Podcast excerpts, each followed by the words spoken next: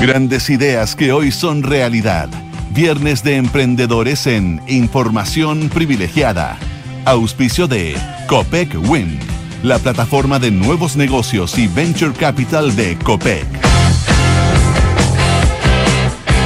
Estamos entonces con eh, Raimundo Miquel en nuestra sección de emprendedores de todos los viernes, acompañados de Copec Wind.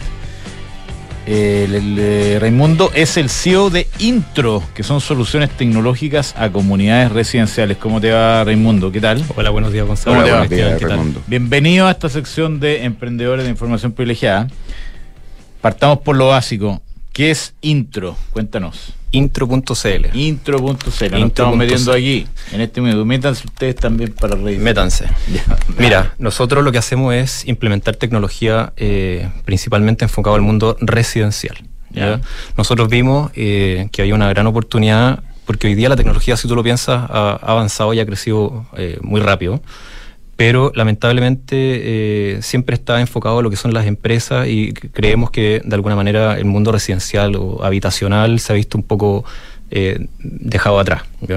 Entonces, lo- lo- nosotros lo que hacemos es implementar tecnología para que tú puedas tener todo el control de un condominio, un edificio, a través de tu teléfono celular. O sea, básicamente tú ahí, tu teléfono se transforma en una llave, se transforma en un citófono, eh, puedes visualizar las cámaras, puedes activar alarmas, eh, tenemos smart lockers, donde tú puedes, eh, o sea, resolvemos el tema del delivery, el despacho, todo de una manera para que el sistema empiece a ser más automatizado y democratizado en la gente que habita ese edificio. Esto es para los administradores del edificio, para los due- eh, o arrendatarios dueños de los departamentos o todas las anteriores. Todas las anteriores te diría yo. O sea, A ver, principalmente está enfocado en, en el usuario final. Nuestro usuario final, nuestro cliente, es el que habita y que se mueve dentro de un edificio. Ya, eh, sin, no, no- no quiero dejar de lado a los administradores, porque los administradores perfectamente pueden motivarse a implementar este tipo de tecnologías dentro de su edificio y aportarles eh, en su servicio.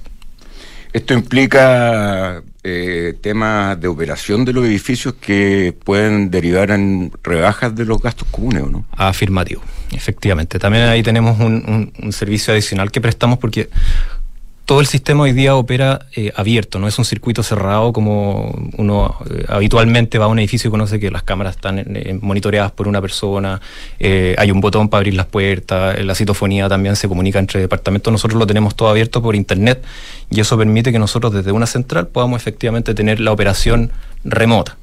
¿Ya? Y ahí entramos eh, en un punto que tú mencionaste, que es cómo optimizar ese recurso. Esto es, es- es de alguna forma también parecido a algo que vi en Buenos Aires, mucho más masificado de lo que hay acá, que todo, casi todos los edificios residenciales tenían una pantalla con una persona que supuestamente el encargado no estaba ahí y, y- Como la serie, el encargado. Claro. eh, claro que exact de Franchella, sí, muy buena en todo caso. Sí. Entonces, esto también implica o es un adicional eh, eh, y uno puede, digamos, bajar los gastos comunes porque no, no, no va a ser necesario el conserje ese que uno saluda en las mañanas. Sí, mira, no, no, no queremos. eh, no, es el propósito eh, decir que el conserje no, no funciona y no sirve, porque creo- al menos en este país es distinto a lo cómo funciona en Argentina y muy parecido a lo que es Europa, en donde los edificios están concebidos para no tener nunca un conserje.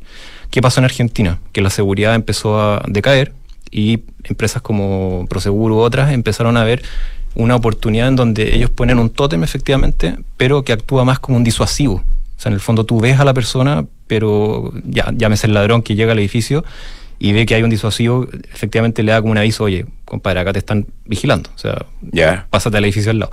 De ahí, de hecho, nace nuestra idea, efectivamente, pero eh, es, es mucho más que el tótem propiamente tal, porque detrás hay toda una operación, hay toda una intercomunicación entre citofonía, intercomunicadores, celulares, eh, que va más allá que el simple, digamos, los espantapájaros. ¿te fijas ahí?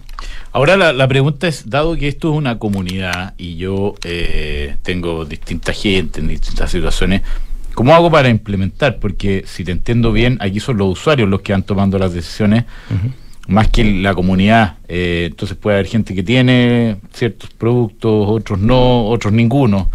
Eh, o estamos entendiendo mal. Cuéntanos un poco. No, acá el producto es totalmente homo- homogéneo. Ya, O sea, en el minuto que O nosotros... sea, es un edificio implementado completo. Hay que Completo. convencer a la comunidad. hay que convencer a la comunidad. Ah, ya, Sí, eso por, no lo general acá, el- A ver, nosotros tenemos, abarcamos aquí el mundo residencial donde pasa a ser el comité el que toma las decisiones, por otro lado están los multifamily, que es un poquito Más más, fácil. más fácil la, la inmobiliaria porque ahí tenéis un solo dueño, digamos, Sí, que- sí. original. Pero el comité es el que toma la decisión y tiene las facultades. Después empiezan los usuarios a, a- a- a ser parte de este sistema que tú los, in- que los incorporas. No es que uno tenga el sistema y el otro no. Ok, ok. Ya, ¿y cómo les ha ido? ¿Cuántas comunidades están trabajando? Eh, ¿Cuáles son los planes de la compañía además? La verdad que bastante bien. Eh, hoy día estamos sobre las 100 comunidades atendidas. Eh, estamos pensando en duplicar esto el 2024. Vamos que se puede.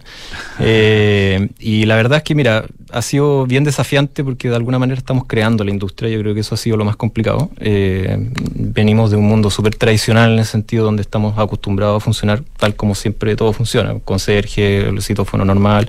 Y la tecnología ha entrado, pero como hay poca competencia y todavía eh, hay- eh, la industria no está formada. Digamos que eso ha sido como el, el mayor Hay que evangelizar. Hay que evangelizar. Hay que hacer lobby con, con la señora del 54. Exacto. ¿Ah? Con, Exacto. con la, como la jefa del, e- del edificio. Siempre hay una, una persona así como que toma Sí. ciertas decisiones. Sí, tal cual. Oye, eh, y, y esto requiere, eh, en el convencimiento, requiere una inversión eh, inicial más o menos relevante para, eh, eh, o, o no.